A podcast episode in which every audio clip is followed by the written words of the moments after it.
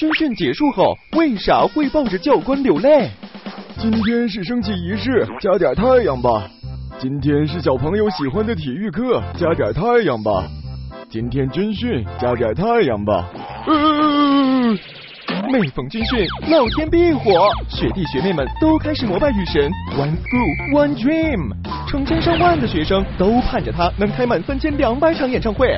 那些年阳光如火，总是刺眼；那些年除了爱情和军训，全都没错过。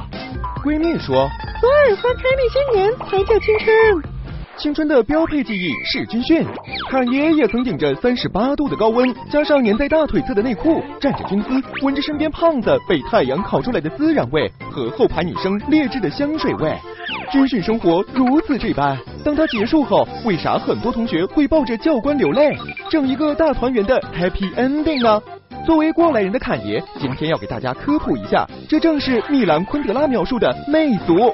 人在经历一段苦难后，会用一种感动的方式来赋予他一种崇高感，借此来自我安慰。当军训结束后，同学们都习惯用眼泪来给这段不那么美好的时光赋予意义。当大家都在流泪的时候，这时你不流，就是在搞小团体呀。你们军训时流的汗，都成了脑子里进的水了吗？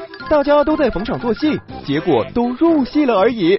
这就是媚俗的力量。不过也别失望，这估计是你们最后一次见到本班女生集体素颜了。之后他们会优胜劣汰，通俗说就是看脸，分裂成两个团体，一个叫大学真是一把美工刀，另一个叫大学真是一把猪饲料。那些情商堪忧、没来得及看素颜的男生也不必心绞痛，你们还有军训照啊，一张无 PS、不讲角度、没有光效的照片。那一年，侃爷拿到本班军训照的时候，感叹：唉。